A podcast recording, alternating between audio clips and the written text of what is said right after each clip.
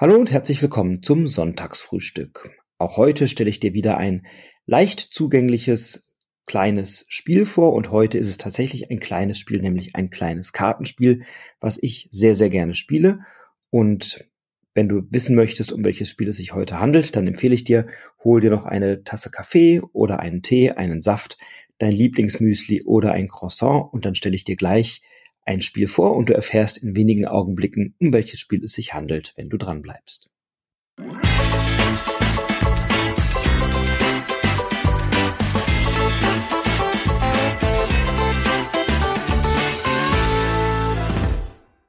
Ja, heute möchte ich dir ein Spiel vorstellen, das uns auf einen fiktiven oder hypothetischen Kontinent in der Erdgeschichte entführt, nämlich nach Valbara. Das ist der Name eines fiktiven Kontinents, der mit hoher Wahrscheinlichkeit nie existiert hat, auch nicht vor etwa 2,7 bis 2,5 Milliarden Jahren.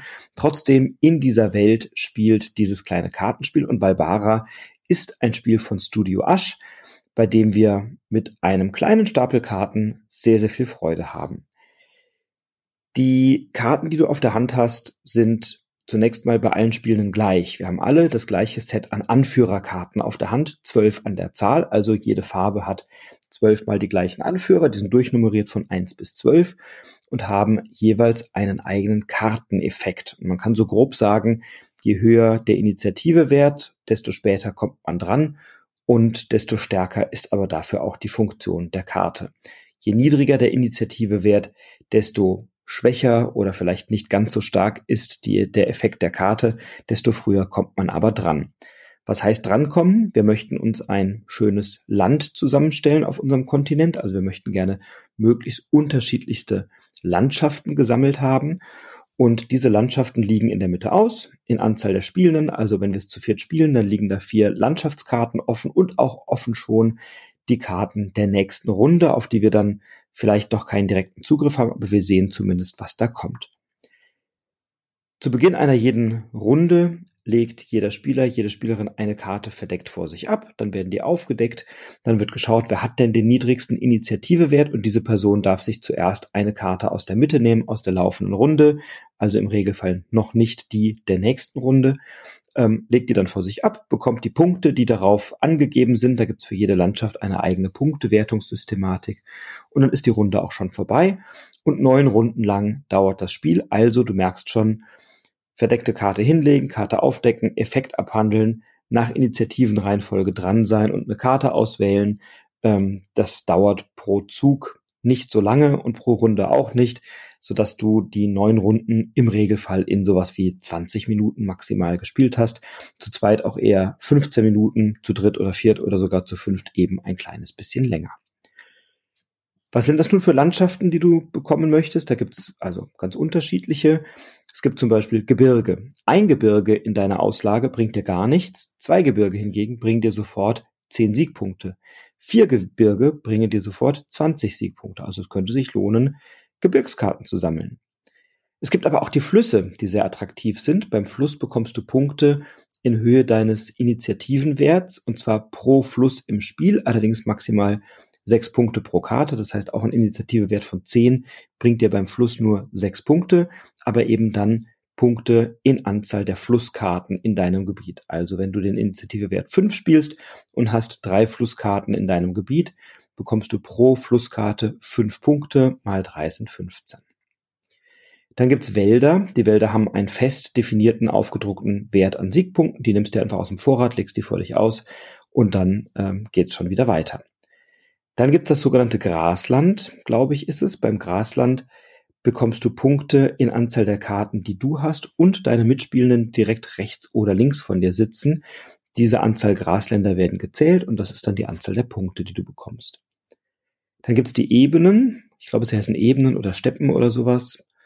Ähm, die bekommen einfach, die, die geben dir zwei Punkte pro Ebenen- oder Steppenkarte in deiner Sammlung. Also ähm, eine ganz gute Möglichkeit, auch hier Punkte abzustauben. Und dann gibt's noch eine sechste Landschaftskarte, nämlich das Dorf. Und das Dorf bringt dir zwei Punkte pro unterschiedlichem Landschaftstyp in deiner Auslage. So, viel mehr ist es gar nicht. Das heißt, du spielst verdeckt eine Karte aus, alle werden umgedreht, man guckt, wer hat die niedrigste Initiative, diese Person beginnt, handelt den Effekt der eigenen Charakterfähigkeit ab und es könnte dann sowas sein wie, in dieser Runde bekommst du doppelt so viel Siegpunkte oder du darfst eine Karte aus der oberen Reihe, das ist also die Reihe der Karten, die für die nächste Runde schon sichtbar sind, darfst du vertauschen mit einer Karte aus der jetzigen Runde oder du darfst Karten aus der jetzigen Runde vertauschen mit der obersten Karte vom Nachziehstapel ähm, oder du bekommst zwei Punkte mehr, wenn du unmittelbar ähm, nach jemandem dran warst, der eine gerade oder ungerade Anzahl gespielt hat oder also ne, so verschiedene unterschiedliche Zusammenhänge von ähm, Karten, die dann einen Effekt beinhalten. Der Effekt wird abgehandelt ähm, in der Reihenfolge des Initiativewerts und dann darfst du dir eine Karte aus der Auslage nehmen und dann ist schon die nächste Person dran. Sollte es so sein, dass mehrere Spielende die gleichen Initiativenwerte haben, also wir beide haben jeweils die Karte mit fünf Punkten gespielt dann wird ganz clever gelöst über die Rückseiten der Karten zufällig entschieden, wer als nächstes dran ist. Denn auf der Rückseite einer jeden Karte ist immer eine Hierarchie abgebildet der unterschiedlichen Farben, die im Spiel vorhanden sind. Also gelb, grün, äh, blau, lila und rot. Ähm, und wenn du ein Unentschieden hast, dann wird einfach geschaut, wo stehst du in dieser Hierarchie und dann sind die Spielenden in der Reihenfolge dieser Hierarchie dran und auf der Rückseite einer jeden Karte, die offen ausliegen, also die Rückseiten liegen ja offen als Nachziehstapel aus und diese Hierarchien sind so unterschiedlich, dass dann äh, eben auch jedes Mal jemand anderes dran ist oder es ist wirklich über den Zufall da ganz schön geregelt. Mir gefällt Valbara deswegen so gut, weil es einen sehr schönen Mechanismus aufgreift, den ich bei Libertalia schon sehr gerne mochte, nämlich du hast einen Initiativewert und mit diesem Initiativewert ist eine ja, Charakterfähigkeit, eine Besonderheit dieser Karte verbunden. Ähm, ich kann mir auch gut vorstellen, dass Valbara durch Libertalia möglicherweise eine Inspiration erfahren hat, aber das gibt es ja durchaus häufiger, dass es eben Karten gibt mit einem Initiativewert und die sind dann eben in dieser Reihenfolge dran. Hier eben ähm, mit dem, mit dem schönen Twist, dass man noch einen bestimmten Charaktereffekt hat dieses jeweiligen Leaders und dann einen Vorteil bekommt. Man darf dann auch zuerst sich die Karten auswählen. Die Karte aus der Mitte, das wird so lange gemacht, bis alle Karten weg sind. Also bei vier Spielenden liegen da vier Karten, nimmt sich jeder eine, ist die Reihe leer, rutschen die aus der Reihe darüber nach und es werden vier neue aufgedeckt, also relativ easy. Das Ganze geht über neun Runden und wer nach neun Runden die meisten Siegpunkte hat, die Person hat dann gewonnen. Balbara ist sehr schnell gespielt, ist sehr schnell erklärt. Es gibt noch eine Regel, die ich noch nicht erklärt habe. Das ist nämlich, am Ende wird geschaut, wie viele unterschiedliche Landschaftssymbole hast du denn sammeln können. Und wenn es dir gelungen ist, fünf oder sogar alle sechs zu sammeln, dann bekommst du noch einmal ein paar Zusatzpunkte. Also auch das sehr schnell erklärt, sehr leicht zu lernen. Die taktische Tiefe steckt da ein bisschen im Detail. Wenn du es drei, vier, fünf Mal gespielt hast, dann hast du eine Idee, wie manche Karten vielleicht zusammenpassen oder vom Timing her, welche Karten möchte ich wann spielen oder was macht denn jetzt mein Gegner oder meine Gegnerin. Ähm, dann sehe ich vielleicht, was die Person gerade sammelt und dann habe ich eine gute Chance darauf Einfluss zu nehmen. Ich habe mit Balbara bisher nur gute Erfahrungen gemacht und auch Erfahrungen gemacht, dass immer wenn ich es mitgebracht habe, und zwar unabhängig davon, ob es sich um erfahrene Spielerinnen oder Spieler handelt oder möglicherweise auch um Einsteiger, ähm, die haben mehrheitlich hinterher gesagt, boah, das ist ein schönes Spiel, das gefällt mir, da habe ich Freude dran und dann äh, ist doch da etwas gelungen, ähm, was ja auch mein Ziel ist, nämlich Menschen für Spiele zu begeistern und natürlich auch mit Vielspielenden immer mal wieder über solche kleinen Spiele zu sprechen. Der Autor ist Olivier Cipierre, die Illustratoren sind Felix Donadio und Alexandre Renault. Die Illustrationen gefallen mir sehr, sehr gut. Ähm, ich würde sagen, fast fotorealistische Qualität der Landschaften und abstrahierte, aber deutlich erkennbare Charaktere auf Seiten der Charaktere.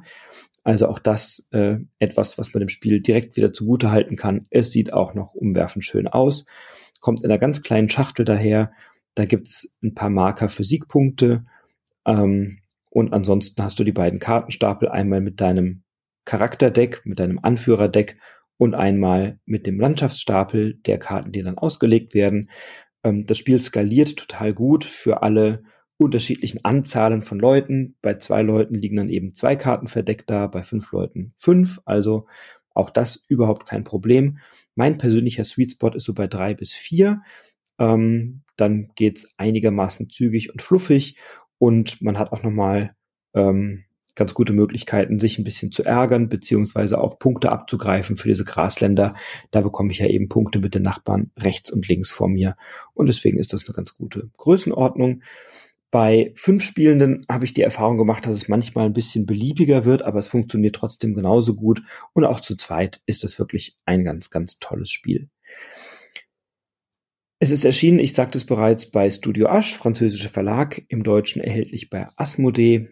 Ich habe Valbara sehr oft und sehr gerne gespielt und tue es immer noch. Und wer weiß, vielleicht konnte ich dich ja für dieses Spiel ein bisschen begeistern und verführen zu einem Ausflug auf einen hypothetischen Kontinent. Dann lass es mich gerne wissen. Ansonsten wünsche ich dir bis dahin ganz viel Spaß beim Spielen, Valbara oder natürlich etwas anderes. Wünsche dir jetzt erstmal einen schönen Sonntag pass auf dich auf, bleib gesund, bleib inspiriert, inspiriere andere. Alles Liebe, bis bald, dein Frederik.